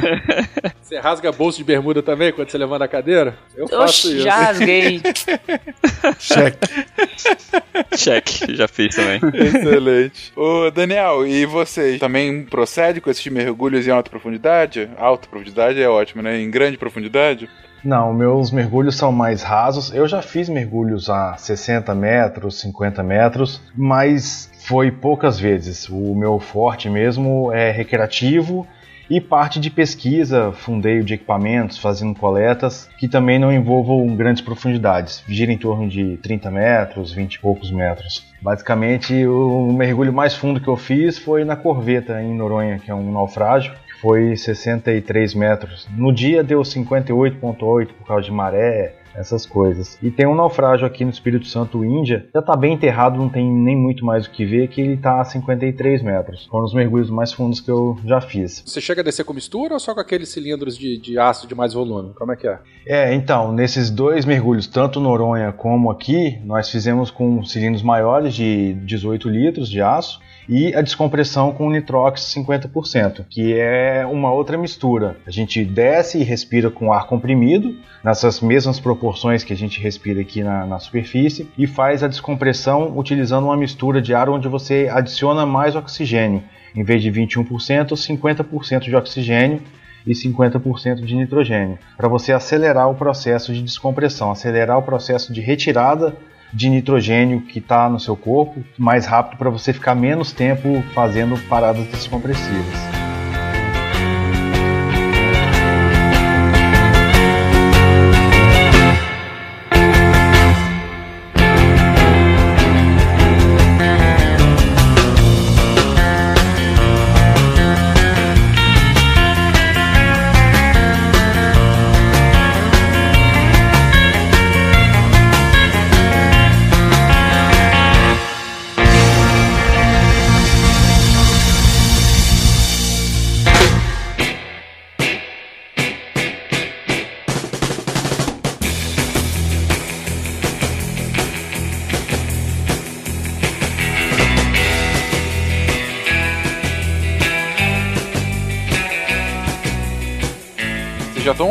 Entrando aqui em diferentes tipos de mergulho, né? O Daniel comentou agora sobre mergulhos recreacionais, que eu acho que a palavra diz bem ao que se refere, né? Mas que tipos de mergulho tem, gente? Quais são as modalidades de mergulho? A gente tem o mergulho livre, que é o, o snorkel, nadadeira, o mais comum. Às vezes o máximo que você vai fazer é colocar um, um quilinho, dois quilinhos de lastro para poder fazer menos esforço, né? Para manter uma flutuabilidade neutra. É o mergulho de praia aí, que todo mundo gosta de fazer. Tem muita gente que faz, na verdade, né? A maioria das pessoas que faz caça sub, ela se enquadra dentro dessa modalidade de mergulho livre, ou também chamado de mergulho em apneia, tá? É você se manter lá embaixo apenas com ar de dentro dos seus pulmões. Tem aqueles, inclusive, eu acho impressionante aqueles vídeos do cara em apneia, sem snorkel, né? Que vai só com ar mesmo, e aquelas piscinas de grande profundidade, né? Pra tentar quebrar aqueles recordes. Cara, tem alguns que vão muito lá pra baixo, é, é inacreditável. É, o filme que o Daniel mencionou, Imensidão Azul. Imensidão Azul, fala exatamente disso aí. Jacques Maiol e Roberto é, Enzo Pelizari, se eu não me engano.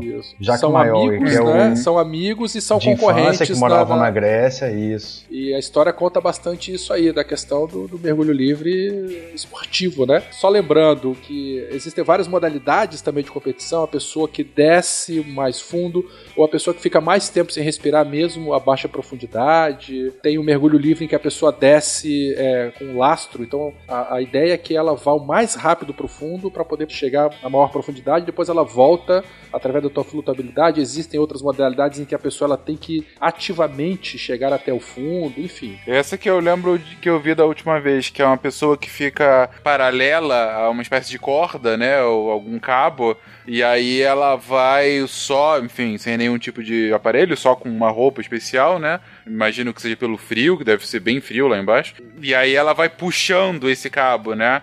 Só que ela, ela vai fazendo o menor esforço possível justamente para não ter a necessidade de mais oxigênio no corpo, né? Então ela dá um puxão e aí vai no embalo, aí dá outro puxão e vai no embalo. Cara, mas é inacreditável quanto se desce aí. Chega em zona que não bate mais sol, né? Começa a ficar escuro realmente o lugar onde ela tá. Tem variações dessa modalidade que a pessoa ela desce como se fosse num trenó, num carrinho, alguma coisa assim, muito pesado. Então a velocidade descendente dela é muito alta e ao longo dessa linha, né, onde esse carrinho está amarrado, esse trenó, existem mergulhadores, né, para poder monitorar. o pessoal chega em região escura que só se vê com lanterna lá de baixo, de tão fundo que eles chegam. Aí depois vai, enfim, sobe. E uma dúvida quanto a isso, Gabriel. Se a pessoa tá indo por apneia lá pro fundo, ela tem que ir com o ar do pulmão cheio ou ela não pode ir com o ar do pulmão cheio por conta da pressão? Depende muito, sabe? Porque quando ela tá descendo, se a gente lembrar da Lady Boy lá, que é PVT, o famoso PVT da faculdade, se você tem uma, uma transformação isotérmica e você tá aumentando a pressão, a tendência é diminuir o volume. Se ela descer com o pulmão cheio de ar, esse volume vai diminuir, vai ter uma compressão da parede torácica externa que vai comprimir o pulmão e talvez cause algum desconforto, mas eu acho que para descida não faz tanta diferença, pelo menos do ponto de vista médico, estar tá com o pulmão cheio ou vazio. Agora sim, é melhor estar tá com mais oxigênio no sangue do que com menos oxigênio. O pessoal faz hiperventilação para mascarar o, o, sistema aí de detecção de, de, concentração de CO2, mas eles fazem um, um, trabalho de respiração em que, além de encher todo o pulmão, eles ainda utilizam o ar comprimido que está na traqueia. É uma coisa muito louca, eles fazem uma respiração. Depois, se algum ouvinte tiver interesse, aí, procura no YouTube, vocês vão achar fácil, né? Essa tática é interessante porque além da, da hiperventilação, ela gera uma, uma, uma bradicardia, o coração bate mais devagar, então consome também menos oxigênio pelo corpo. É, além disso, diminui o metabolismo, o, o coração diminui e ainda consegue usar um pouco do ar comprimido que tá na traqueia, cara, não só dentro do pulmão, é uma loucura isso aí. Se você hiperventilar muito, você pode causar vasoconstrição no cérebro, e aí pode dar tontura, sabe quando você respira muito fundo e dá aquela tonturinha porque você contrai os vasos do cérebro e chega um pouco menos de sangue nesse momento inicial, assim. Então tem que ter um pouco de cuidado. O mergulho livre em si, ele é muito mais técnica do que qualquer outra coisa, porque você parte da meditação, que antes do mergulho você tem que estar muito bem mentalmente, você tem que estar muito relaxado para todos esses fatores entrarem em conjunto, tipo você baixar o seu batimento cardíaco, você conseguir respirar fundo para super oxigenar o seu sangue, para que você consiga se manter mais tempo lá embaixo, porque você tem que estar bem calmo na hora do seu mergulho mergulho para que você não entre em estresse, tudo isso se para perder. Então, parte do treinamento do mergulho livre, fiz algumas aulas aqui, mas não levei muito à frente, não, que meu condicionamento físico não é lá essas coisas todas, não. Mas parte do treinamento de mergulho livre é mental, tipo, é meditação mesmo e fora da água, ensinando você a respirar melhor. Então, tipo, você vai realmente aprender a respirar de novo antes de você começar a fazer o mergulho livre em si. Nesse caso de muito tempo debaixo d'água, alta profundidade. É bastante interessante o treinamento em si para você fazer esse tipo de, de modalidade. E, e, quais outras modalidades a gente tem, além da livre e da recreacional? Dentro da recreacional você tem os mergulhos técnicos, que não deixa de ser um recreativo, é os mergulhadores estão indo mais fundo para ir em naufrágios. Tem os mergulhos de caverna, que também é uma atividade recreativa. O cara tá indo para lá avistar um, um, local diferente, ver uma formação diferente. Não deixa de ser recreacional isso, né? Cada um tem uma maneira diferente de, de, se divertir. E aí tem a parte que é o recreativo, mas utiliza o equipamento scuba mas já a parte de mergulho, os bombeiros. Os bombeiros utilizam o sistema Scuba, mas para fazerem resgates, fazerem buscas de pessoas, né, infelizmente, corpos, essas coisas. Tem o mergulho científico, que também utiliza o sistema Scuba, para fazerem coletas de organismos, censos visuais de peixes, transectos, fotografia, enfim, uma infinidade de atividades que utilizam o mergulho como ferramenta.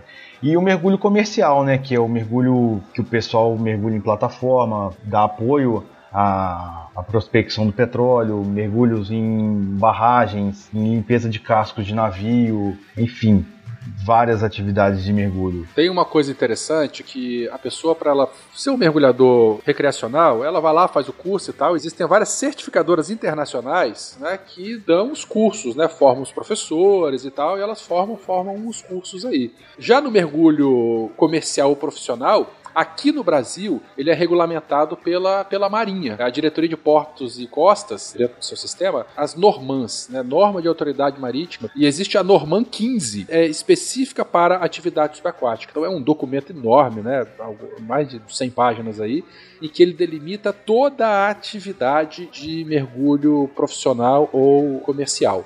Então fala desde cadastramento de empresas de mergulho com dar curso, credenciamento de escolas de mergulho profissional, habilitação de mergulhadores, câmaras hiperbáricas, né, toda a parte de regulamentação disso aí, a questão de cestas, sinos, certificação e vistorias, enfim, tudo isso é, é certificado pela Marinha do Brasil. Já no mergulho recreativo, como eu falei, existem outras é, certificadoras. A pessoa ela pode escolher a qual ela prefere para poder fazer teu curso e, e para depois de algum tempo, depois das instruções básicas, poder fazer a atividade.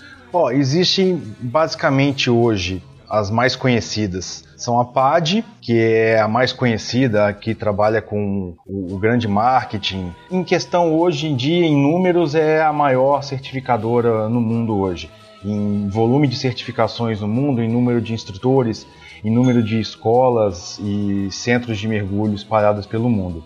Tem a SSI, que é uma que está vindo um, em muito crescimento, que acredito eu que em alguns anos ela até vai ultrapassar a PAD em número de volume de questões de, de mergulhadores, de instrutores, de centros. Tem a IANTED, tem a SDI e tem a NAUI.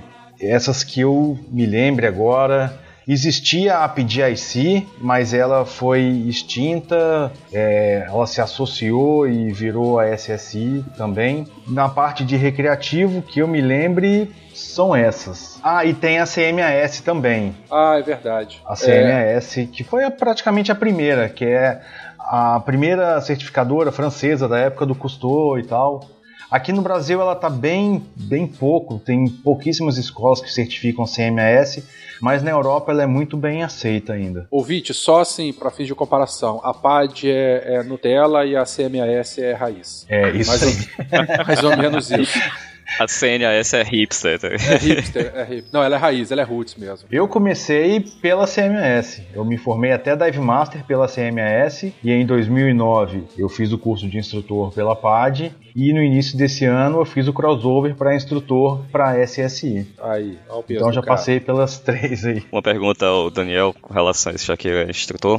Como é que funcionava o, exatamente esse crossover entre SSI e PAD? Porque conversas de corredores aqui, eu tenho um, um instrutor que tentou sair da SSI para PAD e a PAD não aceitou e solicitou que ela refizesse todo o seu treinamento. Que eu achei é, meio estranho, mas tudo bem. É, essa questão da volta, não, não sei te dizer, mas para mim foi até tranquilo. Eu tenho um centro de mergulho aqui em Vitória que é SSI e eu já tinha feito umas saídas de freelancer para as operações de mergulho deles e a questão da anuidade na PAD para mim estava um pouco cara. Dentro da PAD eu posso ser um instrutor independente. Eu não preciso estar vinculado a nenhuma escola. Dentro da SSI eu tenho que estar vinculado a alguma escola. Então, como estava sozinho, independente, eu era freelancer de uma outra escola também, em Guarapari, eu não estava conseguindo dar muitos cursos, sendo só. E no final do ano tem que pagar a anuidade, ela é em dólar e o valor estava muito caro, então não estava compensando financeiramente. E aí eu tive a oportunidade de conhecer a CSI, entrei, conheci, e o crossover foi em questão de duas semanas eu me tornei instrutor da SSI.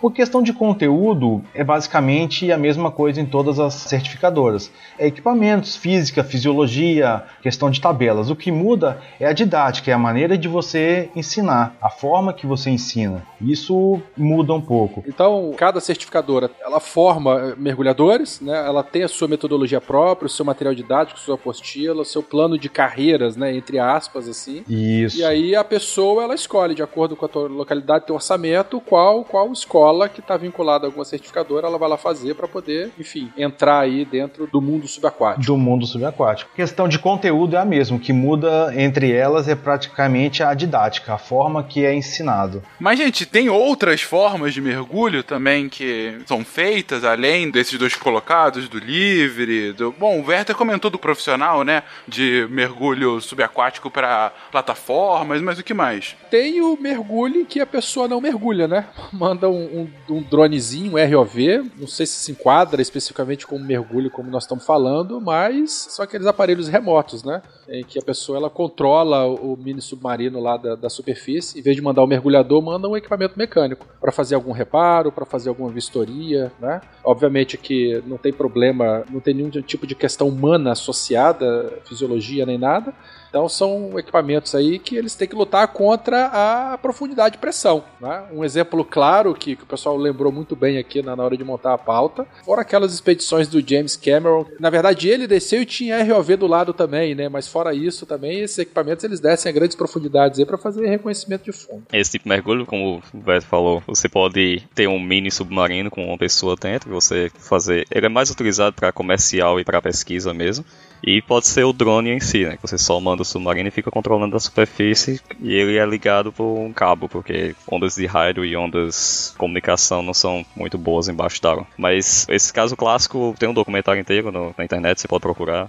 É bem legal esse caso do James Cameron. E ele se enquadra também na parte científica, porque ele foi uma pesquisa científica. O cara descobriu mais de mil espécies subaquáticas nessa empreitada dele. E aí, sim, ainda a parte que a gente comentou várias vezes hoje também, a parte do mergulho técnico, né? Que é o próximo nível além do mergulho recreacional. Que é isso aí, é o pessoal que já gosta mais de brincar com a vida, digamos assim. Que é onde você começa a entrar no estudo mais aprofundado da parte física do mergulho, onde você entra na parte mais aprofundada da biologia do mergulho e de todas as possíveis formas de se mergulhar e de se manter embaixo d'água por mais tempo.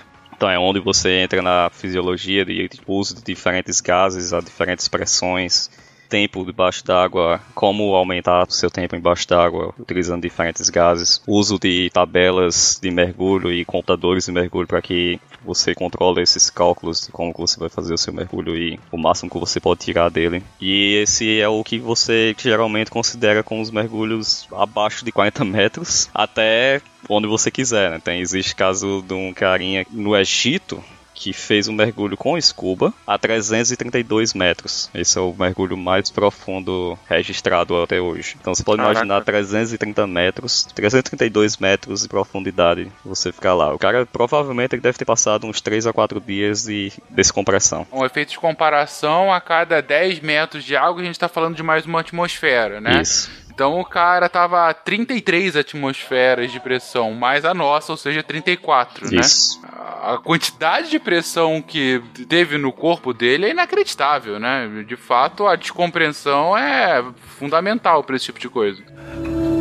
Mergulhador da Marinha, sente-se. Mergulhador, será negligência. Este é meu agrupamento. Droga, cozinheiro! Mexa esse rabo, eu quero 12 passos!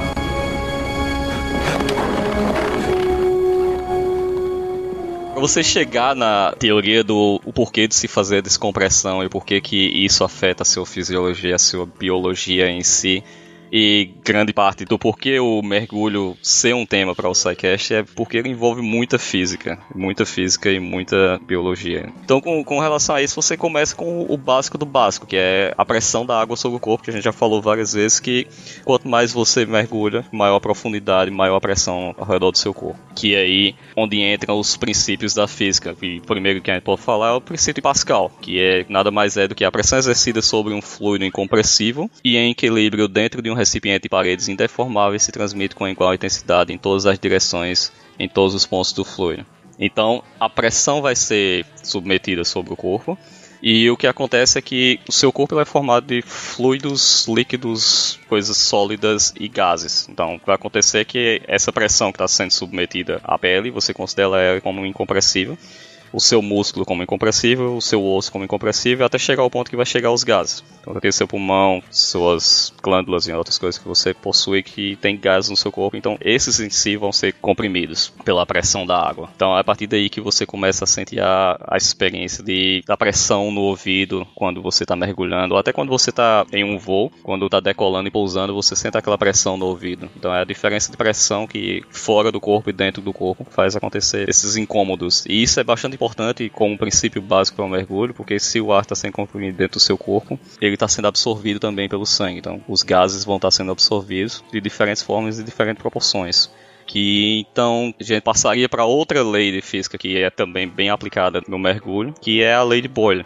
que o volume de gás é inversamente proporcional à pressão absoluta na qual ele é submetido a uma certa temperatura. Isso aí o Gabriel falou bem. A lei de Boyle ela faz uma relação de pressão e volume constante. Aí eu coloquei a temperatura que realmente em uma transformação isotérmica é o que acontece. E é justamente isso que Fincas também comentou, que se a cada 10 metros você aumenta uma atmosfera, a intensidade de aumento de pressão ela é muito alta. Então, já que é inversamente proporcional, você espera também uma compressão do volume muito intensa. E é aí que surge, por exemplo, a descompressão, o barotrauma, né? Que é a descompressão abrupta. E um ponto importante disso aí é que como é um gás, os primeiros aumentos de pressão, eles são bem mais altos ou bem mais perceptíveis do que quando você vai aumentando mais e mais a profundidade. Então, quando você comprime o gás que ele está bem espaçado, você vai comprimir bem mais com bem menos pressão, que é proporcional. Então, o, isso aí é um problema sério, que eu acho que o Daniel também pode ter visto isso acontecer, ter escutado várias vezes, que o barotrauma acontece muito com recriado com pessoal menos experiente, porque são nas pequenas profundidades que você sente a maior diferença de pressão do seu ouvido. Então depois que você faz o seu equilíbrio de pressão interna, você prende o nariz e força a respiração até você escutar um pop no ouvido, que é isso que você tá, a única coisa que você está fazendo é você tá aumentando a pressão do seu pulmão para que ela fique igualada com a pressão de fora. Então as dores no ouvido vão diminuir. Inclusive, se você fizer esse mesmo exercício quando você está num voo, o seu ouvido também vai doer menos. Então, vai fazer quando estiver pousando, né? E não quando estiver subindo. É, exatamente. Quando estiver pousando. quando você estiver decolando, você vai aumentar ainda mais essa diferença de pressão. Aí você estoura o teu tímpano para fora. A dica quando estiver decolando é abrir e fechar a mandíbula, que aí o final da mandíbula ajuda a fazer a descompressão e manter a pressão igualada. Dica aí. E quando estiver descendo, aí você trava o, o nariz e expulsa expulsa o ar um pouquinho. Ouviu o estalo, igualou a pressão. Exatamente. Então isso aí acontece muito quando no, quem tem problema de igualar a pressão, nos começos do mergulho sempre passa um tempinho a mais no início do mergulho para equilibrar, ver que tá tudo ok e continuar o mergulho após ele conseguir equilibrar. Que aí são nesses primeiros 10, 15 metros do mergulho que você consegue perceber se você vai conseguir fazer o mergulho ou não por conta da, da pressão no ouvido. Na verdade já então, começa pode... antes com vômito no barco, né? Se o cara vomitar demais, é. esquece. Se o cara vomitar demais, nem deixa ele ir, né? Não, nem deixa aí, nem deixa aí. Embora, quando a gente, é, a partir de 5 metros de profundidade, assim, geralmente a gente já não sente mais oscilação nenhuma, né? Porque a gente já tá abaixo da altura da onda. Então lá é tudo bem paradinho. Então quando a pessoa passa muito mal mesmo, se ela tiver condição, é bota equipamento e vai logo pro fundo, porque lá no fundo o mar não balança. Então não tem. É, uma das recomendações nossas é tá passando mal, vai pra água que o efeito Passa. é menor. É, Passa. vomita lá embaixo, o máximo vai acontecer é peixinho uhum. comer e você tá de boa. e o cocô te segue, é bom lembrar. Cocô é. te segue. Eita, só continuando com a parte da física aqui, depois a gente passar da parte do barotrauma, que é diferença de pressão, pode gerar o barotrauma assim. E a gente entra na lei de Dalton, que é mais uma parte física que a gente utiliza muito no mergulho e é bem utilizado nas tabelas de descompressão e as tabelas de mergulho, que é numa mistura gasosa, a pressão de cada componente é independente da pressão dos demais. A pressão total é igual à soma das pressões parciais dos componentes. Que esse é o famoso PPO2 ou PPO2 que a gente usa no mergulho. Então, se você tem 80% de nitrogênio e 20% de oxigênio, quanto mais você aumenta a pressão, você está aumentando também a pressão parcial do, do oxigênio e vai chegar um ponto que seu corpo não vai conseguir conseguir absorver mais. Então, é velha história, o oxigênio ele se tornar tóxico a partir de 6 metros, 3 metros, dependendo da pessoa. E exatamente por isso, porque a pressão atmosférica, ou a pressão que esse oxigênio está sendo absorvido pelo corpo, está muito mais alta do que o que você conseguiria absorver e as misturas de gases, tipo, dependendo da profundidade que você vai, você vai reduzindo a quantidade de, de nitrogênio e tentando aumentar a quantidade de oxigênio, dependendo de qual seja o caso, nas misturas que você vai fazer, é exatamente para você tentar evitar que você tenha um PPO2 muito alto, que aí pode causar uh, doença descompressiva também, pode causar... Intoxicação por O2. Você pode causar intoxicação, o oxigênio é tóxico e o nitrogênio também. O nitrogênio é narcótico, né, então... É isso que eu ia falar, o nitrogênio é narcótico. Você, a partir isso. dos 30 30 metros, você tem a sensação de estar bêbado dentro d'água. Eu nunca tive isso, uma frustração minha, cara. Eu nunca senti o barato do nitrogênio. Sobre a menininha lá do Bioshock, então, Guacho, você pode, pode chegar a ver ela lá embaixo, se você respirar muito nitrogênio, dá louca lá, você começar a ter ilusões, você pode ver a sua menininha por lá. O complicado é se a ilusão for tipo, tirar a roupa. Não, pra mim o complicado seria não, não ver a menininha. Era você começar a usar a furadeira de forma ameaçadora, isso sim. Deu a louca no guache. A narcose ela é um pouco interessante, assim, porque o nitrogênio, de maneira geral, é inerte. Eu posso até falar depois, explicar um pouco como funciona o carregamento de cada, cada tipo de molécula no corpo. Ele é, ele é inerte no corpo. A gente inspira e expira, ventila nitrogênio normalmente. Só que em certas pressões, esse nitrogênio começa a reagir. E no sistema nervoso central, a partir de 30 metros, como você falou aí, ele atua nas membranas e altera a potencial de membrana dos neurônios. Então ele faz que a condução elétrica seja mais lenta ele funciona mais ou menos como um neurotransmissor inibitório, o GABA, por exemplo. E aí existem alguns relatos que parte podem ser mitos, mas podem, podem ser reais, de mergulhadores que tiram o, o respirador e tentam oferecer pro peixe, ou então fica totalmente, é, assim, sem nenhum senso de segurança, porque realmente tá lerdo. É um estado de embriaguez. Você tá com uma depressão do sistema nervoso. Para mais informações sobre esse funcionamento da transmissão do oxigênio e como colocou agora o Gabriel do GABA, a gente explica exatamente isso no episódio Sistema Nervoso Central que saiu recentemente. Daniel, você de curso já pegou alguma situação aí de, de narcose, de gente que deu trabalho pra você? Eu já narcosei. Ah, lá vem. deu trabalho pro teu instrutor? Não, não. Eu sabia que é narcosado devido à profundidade que eu tava indo, e aí eu mantive a onda, segurei a onda pra não causar problema. Mas Saquei. já escutei relatos aí de amigos que narcosaram dessa situação de tirar o regulador, de ficar rindo, nada que causasse um acidente grave, ou foi mais uma coisa engraçada de se contar, mas que a pessoa tirou o regulador, ficou rindo, bo- bobona, tava tudo feliz, e aí o dupla deu um tapa na cabeça e falou: "Se liga, cara, volta aí, vamos, vamos continuar mergulho com segurança". Mas é que eu já tive alguns casos de, de narcose também por aqui. Eu nunca narcosei, mas eu já, já vi gente tendo esse problema. Tipo, o cara começou a 35 metros de profundidade, 40 metros. O cara começou a virar de cabeça pra baixo, ficar boiando, como se estivesse flutuando meio louco. Só que, tipo assim, num, num mergulho que você tá só se divertindo, tudo bem. Muitas pessoas fazem isso. Mas se você tá num mergulho de naufrágio, você tá lá pra ver o naufrágio, não pra ficar de cabeça pra baixo, nadando, olhando pra cima, dando risada, tirando a máscara, essas coisas. Já teve o caso do cara querer tirar o equipamento. Então ele começou a tirar o equipamento e na hora a gente não percebeu e ele já tava praticamente já tinha tirado a parte da barriga, onde prendeu o equipamento da Caraca. barriga. Foi quando a gente começou a perceber e correu pra ele e, e puxou ele pra uma profundidade menos funda, vamos dizer assim. O cara começou a fazer um striptease embaixo d'água e vocês pensaram, hum, acho que tem algum problema ali.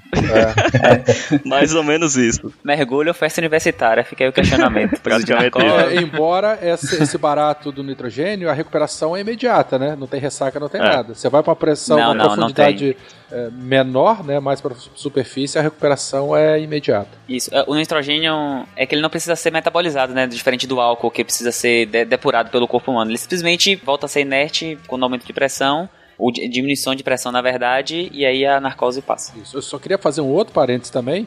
Gente, retirar o regulador da boca, retirar a máscara, retirar o equipamento, são procedimentos que a gente faz assim no treinamento, porque eventualmente pode acontecer, né? Então assim, não é nenhum problema muito grave é, que se faça isso. O problema é você fazer isso estando maluco debaixo d'água, né? Que você tira a máscara, perde ela e depois não consegue botar na cara de novo. Mas é, é, no- nas instruções a, a gente faz esse tipo de procedimento, né? Pra poder, enfim, Uhum. saber É, lidar. a gente treina isso para caso isso venha acontecer numa situação real, você sa- saber como lidar. né? É, isso aí. Uhum. Uhum. E por isso que é sempre bom ter alguém que você confia mergulhando com você. Ou alguém que você conheça a forma como ele mergulha, porque ele sabe que você foi treinado da mesma forma que você, pelas... apesar de todo mundo praticamente ter o mesmo treinamento, e mesmo com diferentes certificadoras, o básico do treinamento é o mesmo, então todos vão ser treinados da mesma forma. É sempre bom ter alguém que você conhece, que você consegue reconhecer qualquer movimento estranho debaixo d'água, então você sabe que alguma coisa está errada. É isso aí. Mergulhador da Marinha, sente-se. Mergulhador, será negligência. Este é meu grupamento. Droga, cozinheiro! Mexa esse rabo, eu quero 12 passos!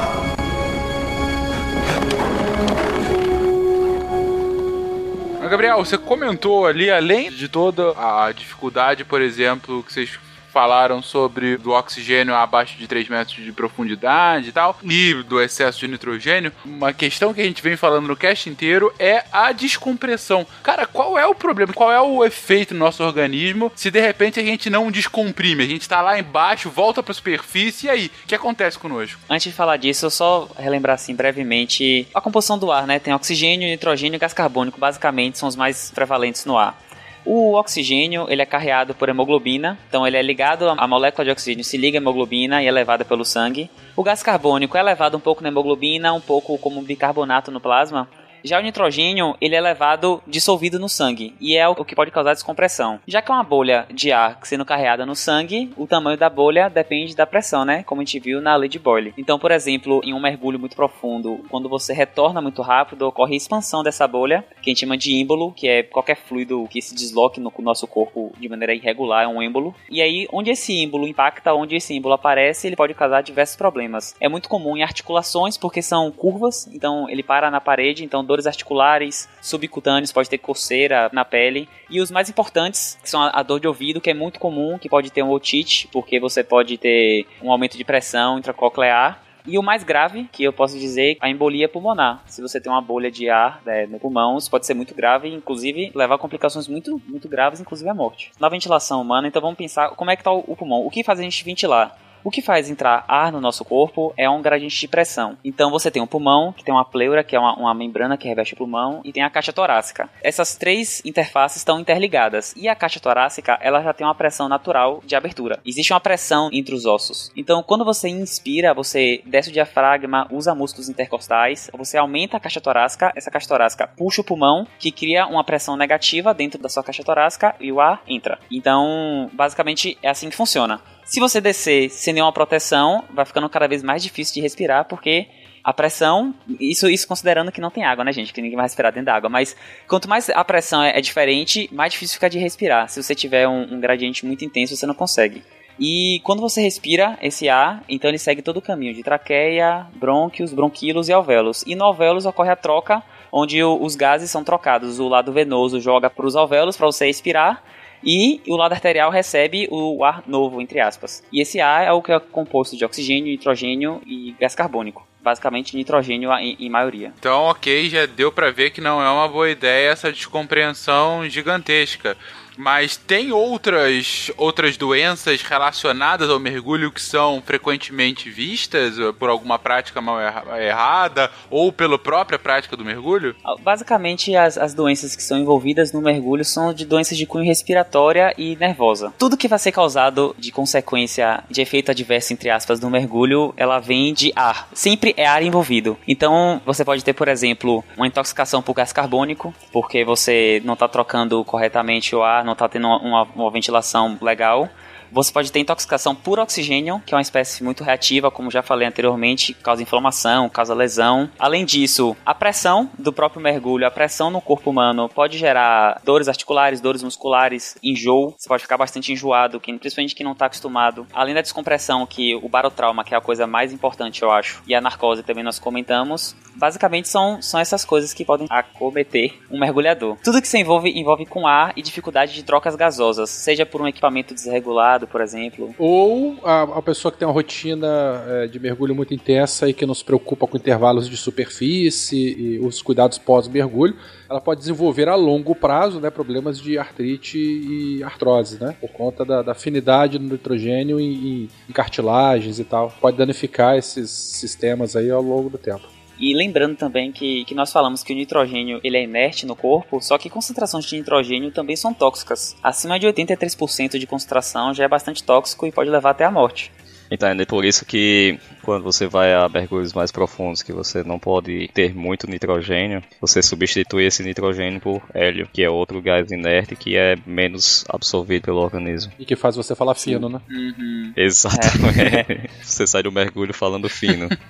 Mas é exatamente por conta dessa da narcose, tem esse problema que o Gabriel acabou de falar, que se substitui o nitrogênio pelo hélio. E mesmo dentro da doença descompressiva ainda, e da embolia, o porquê de se fazer as descompressões e você usar diferentes gases e a forma como você faz a descompressão debaixo d'água também.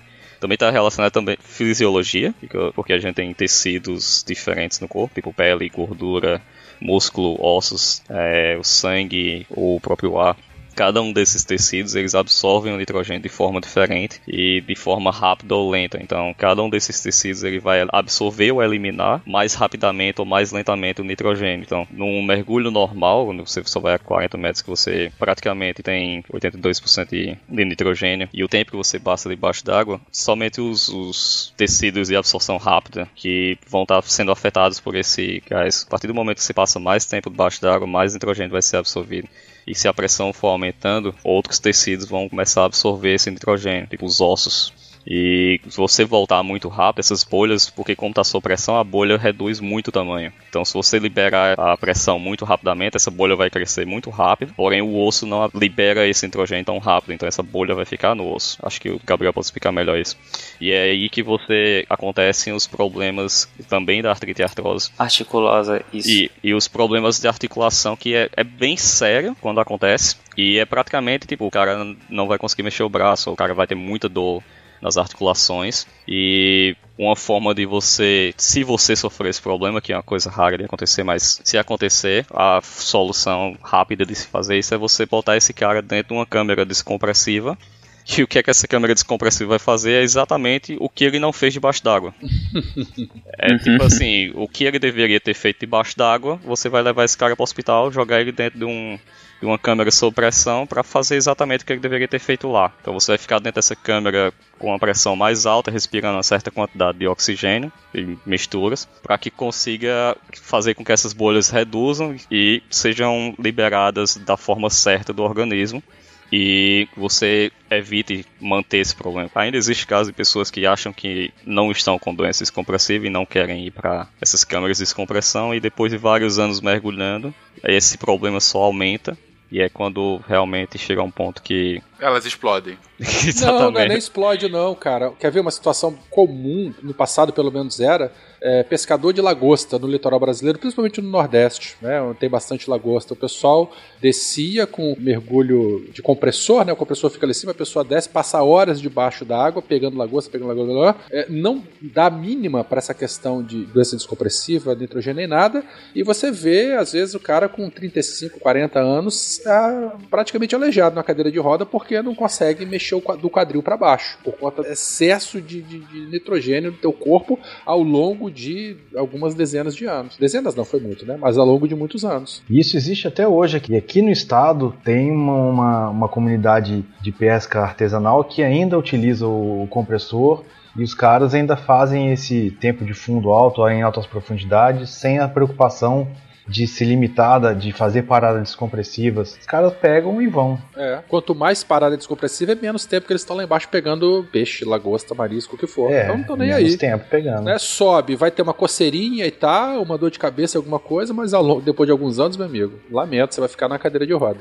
Ah, Outra coisa que eu acho muito importante comentar é o do primeiro socorro. Não vou dizer muito comum, mas pode acontecer, por exemplo, uma, uma falta de ar, um excesso de gás carbônico que levar, por exemplo, um afogamento ou uma parada cardiopulmonar. Então, e é uma coisa que todos podem fazer, todos podem ser treinados basicamente na ressuscitação cardiopulmonar, que são as compressões cardíacas e a respiração. Então, quem tiver interesse em aprender é realmente muito importante, pode salvar vidas e é muito simples. É compressão torácica e ventilação para manter a oxigenação do corpo e realmente muito importante. E quem quiser também, no caso do mergulho em si, a PAD, e eu não sei se a SS, SSI tem esse curso também, mas a PAD tem um curso de resgate de mergulhador também. Então você Tem pode aprender. SSI também tem. Ótimo. Eu, inclusive, sou instrutor de primeiros socorros e de resgate. Ah, legal. E ensina também a fazer como fazer esse tipo de resgate de respiração pulmonar ou respiração cardiopulmonar na água. Na água, a gente não se faz porque você precisa de uma base sólida, né? Você Isso. precisa comprimir o, o, o Você vai tórax. empurrar o peito, o cara vai afundar Vai na água. afundar, é. O que se faz na água numa Você emergência. vai salvar o cara, você afoga ele mais ainda, é isso, Julian? Bom, eu queria falar que é não fazer na água, né? Tipo, você aprende ao que não fazer.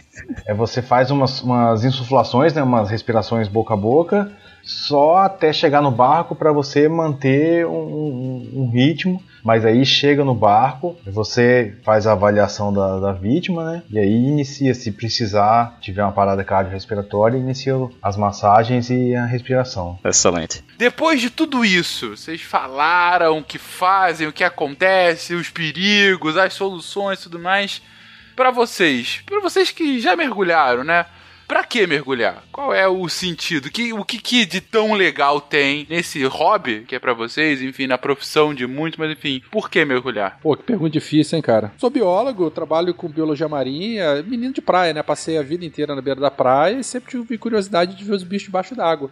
Então foi uma coisa muito natural para mim entrar na universidade, fazer biologia e mais para frente já entrar no curso de mergulho, procurar orientador que trabalhasse com isso e já começar Uh, com mergulho recreativo e depois me desenvolver um pouquinho para o mergulho científico. Embora esteja um pouco afastado da academia agora, mas continuo mergulhando porque é gostoso, porque é bonito, porque dá para tirar foto bonita, porque é relaxante, enfim. Faz, é, faz um bem, faz um bem pro corpo, pra alma, pra quem tem alma também, faz um bem, muito bom. A narcose de nitrogênio não pode entrar, não, né? Como motivo. Eu não tenho, nunca tive. Eu, eu procurei essa danada, mas ela não me achou.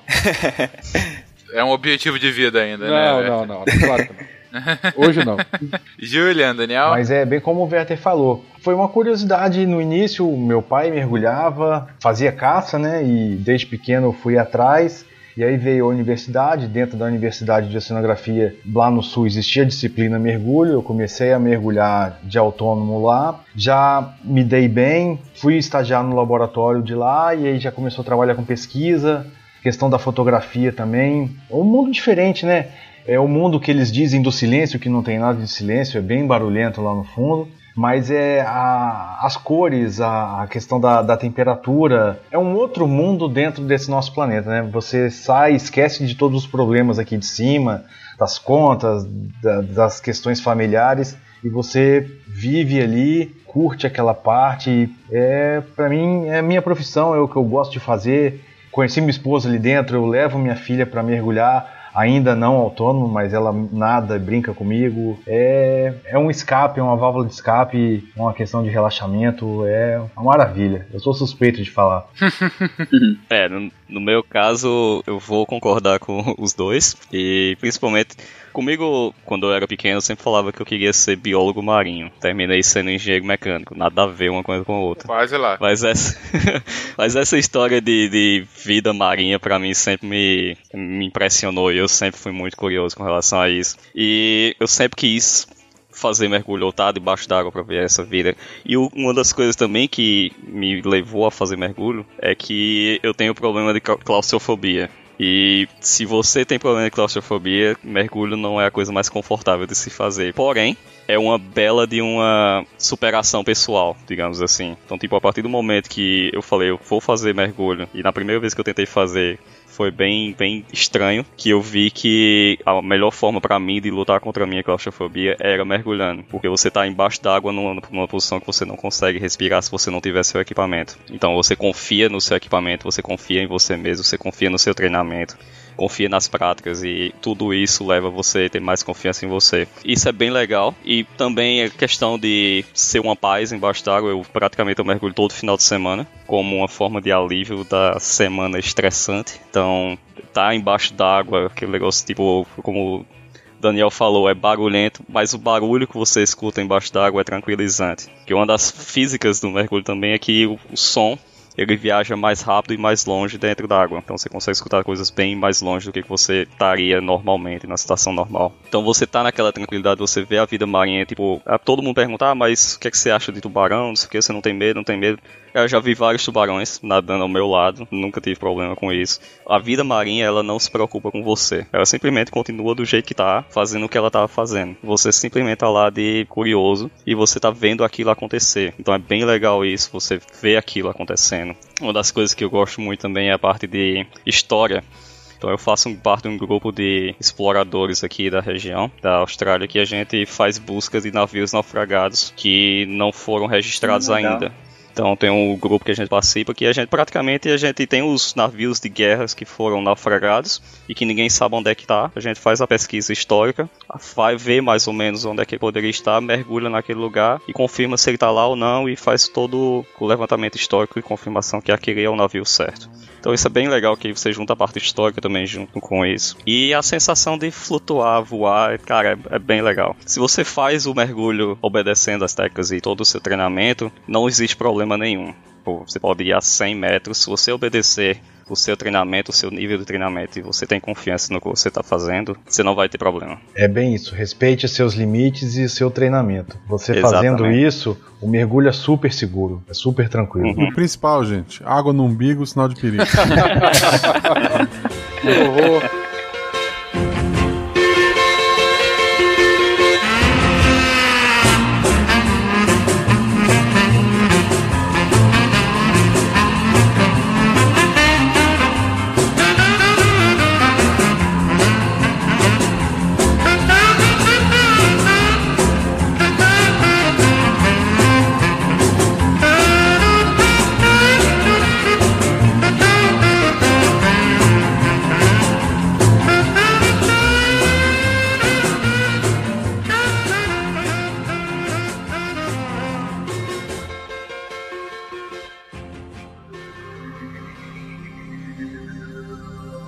Se a ciência não for divertida, tem alguma coisa errada.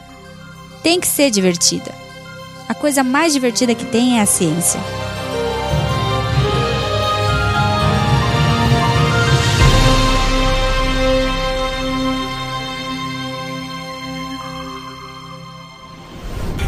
Este programa foi editado por Tapcast. Edições e produções de podcast.